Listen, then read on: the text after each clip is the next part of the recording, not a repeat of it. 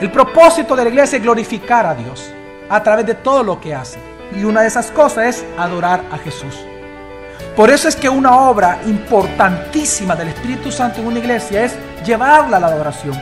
¿Sabe quién es el que hace y logra que nosotros adoremos a Dios? Oremos a Dios, le cantemos a Dios. Es el Espíritu Santo. Bienvenido a Gracia y Verdad, un espacio donde aprenderemos sobre la palabra de Dios a través de las prédicas del pastor Javier Domínguez, pastor general de la iglesia Gracia sobre Gracia. En esta ocasión con el tema El Ministerio del Espíritu Santo en la Iglesia. Parte 2. Tercer ministerio del Espíritu Santo con respecto a la iglesia. No solamente la edifica, no solamente la crea, sino que también la lleva a que adore a Jesús. Nosotros sabemos que el propósito de nuestra existencia es glorificar a Dios. Así lo enseña la Escritura. Fuimos creados para gloria y alabanza de su nombre. Amén. Somos salvados para gloria y alabanza de su nombre. Creados y salvados para ello. Pero también lo es la iglesia. La iglesia como un solo cuerpo el propósito de la iglesia es glorificar a Dios a través de todo lo que hace. Y una de esas cosas es adorar a Jesús. Por eso es que una obra importantísima del Espíritu Santo en una iglesia es llevarla a la adoración. ¿Sabe quién es el que hace y logra que nosotros adoremos a Dios? Oremos a Dios, le cantemos a Dios. Es el Espíritu Santo. Y el Espíritu Santo lleva a una congregación local y a todas las congregaciones locales en toda la historia de la humanidad de la, iglesia, lleva a adorar a Dios por dos vías. ¿Por cuántas vías? Dos. Dos vías. El ministerio de la palabra y los cantos y la música cristiana.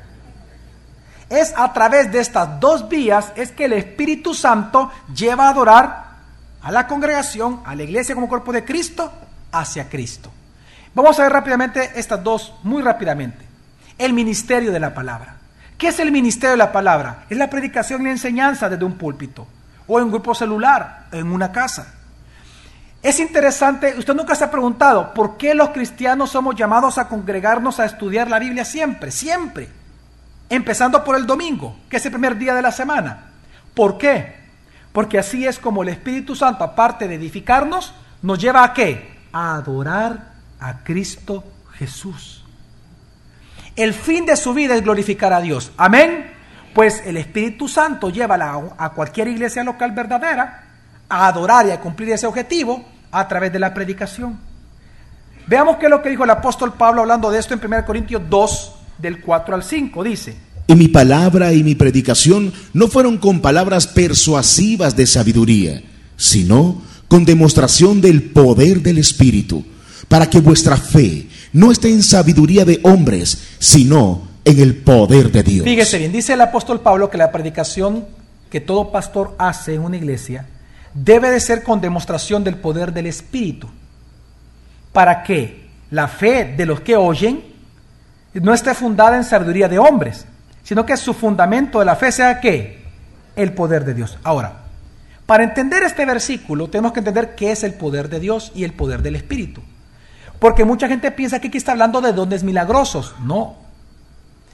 Dice, la predicación, dice Pablo, no es con sabiduría humana, sino con demostración de qué? Del poder del Espíritu.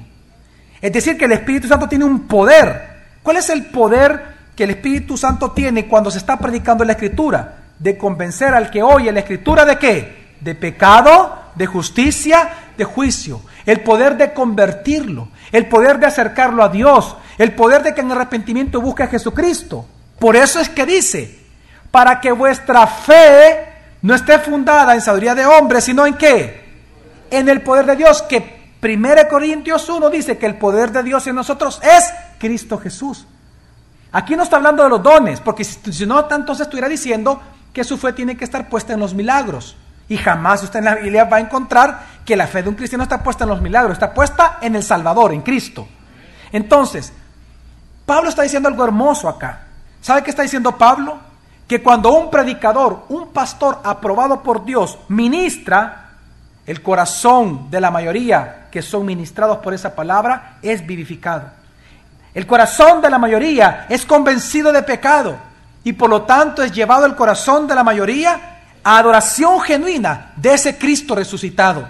Por eso es que en una iglesia donde hay ministros calificados por Dios, lo que sucede en esta congregación es que la congregación adora a Cristo, se, dan, eh, comienzan a seguir a Cristo, se ve el señorío de Cristo en sus vidas en la mayoría.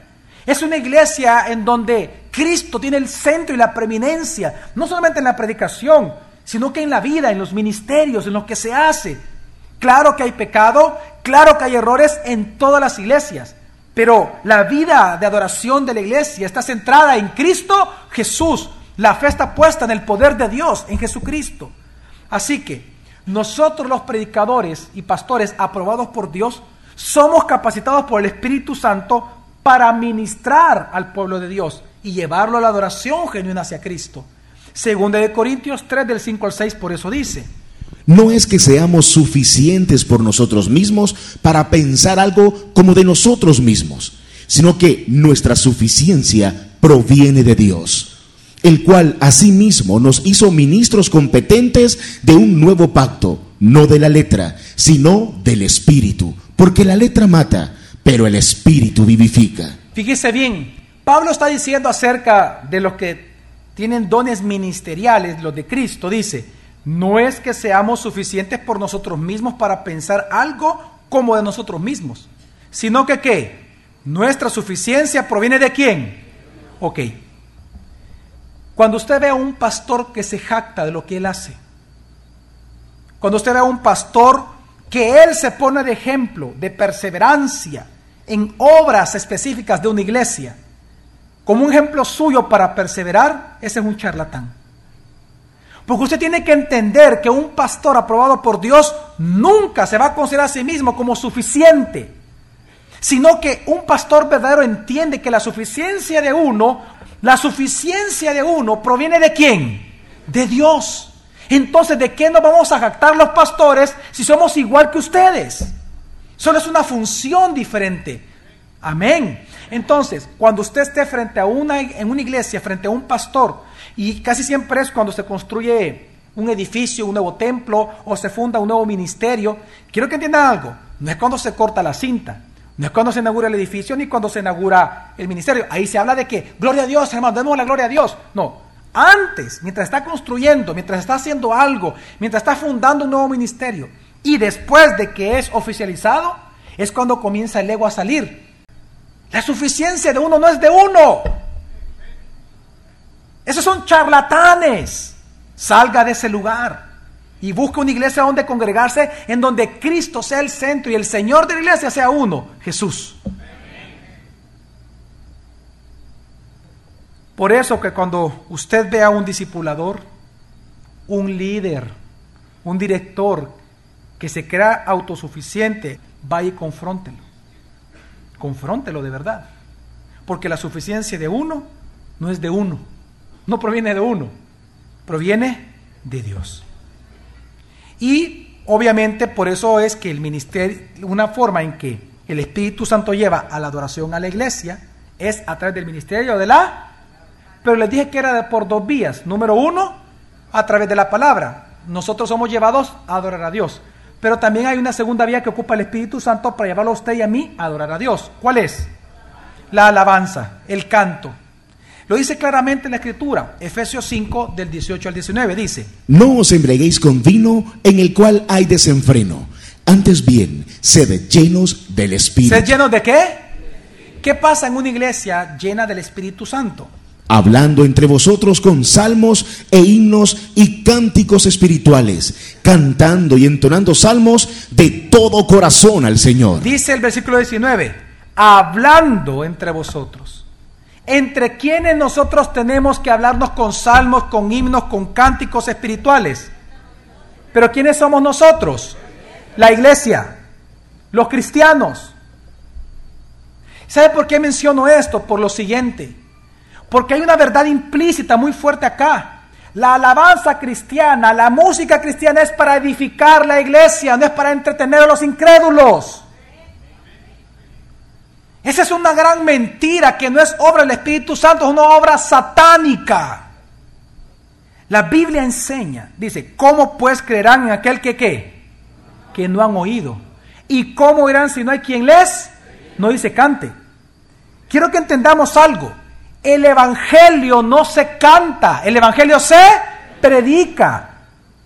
Ir por todo el mundo anunciándoles, no cantándoles.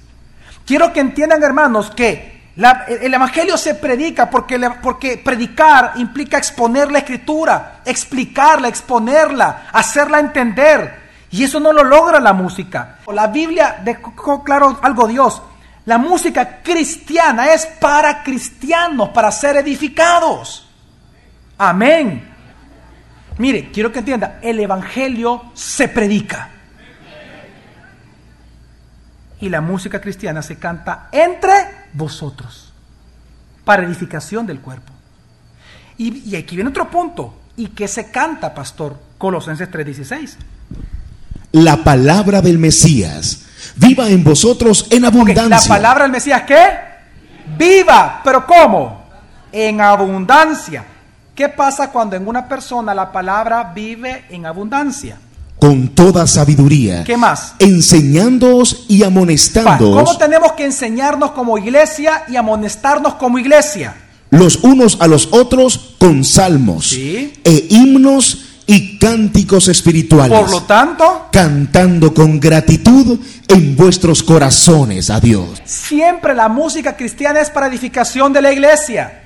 Por eso es que los ritmos que se ocupan históricamente en más de 1900 años de existencia de la iglesia, y digo, ya digo por qué 1900 años, históricamente usted se ha dado cuenta que la música que se ha ocupado, o la famosa música sacra, son músicas con ritmos no sensuales, sino que evocan la adoración a Dios, en donde el enfoque está en la letra, en la palabra que se canta, porque lo que la iglesia debe de hacer es cantar la palabra, cantar la palabra, cantarla.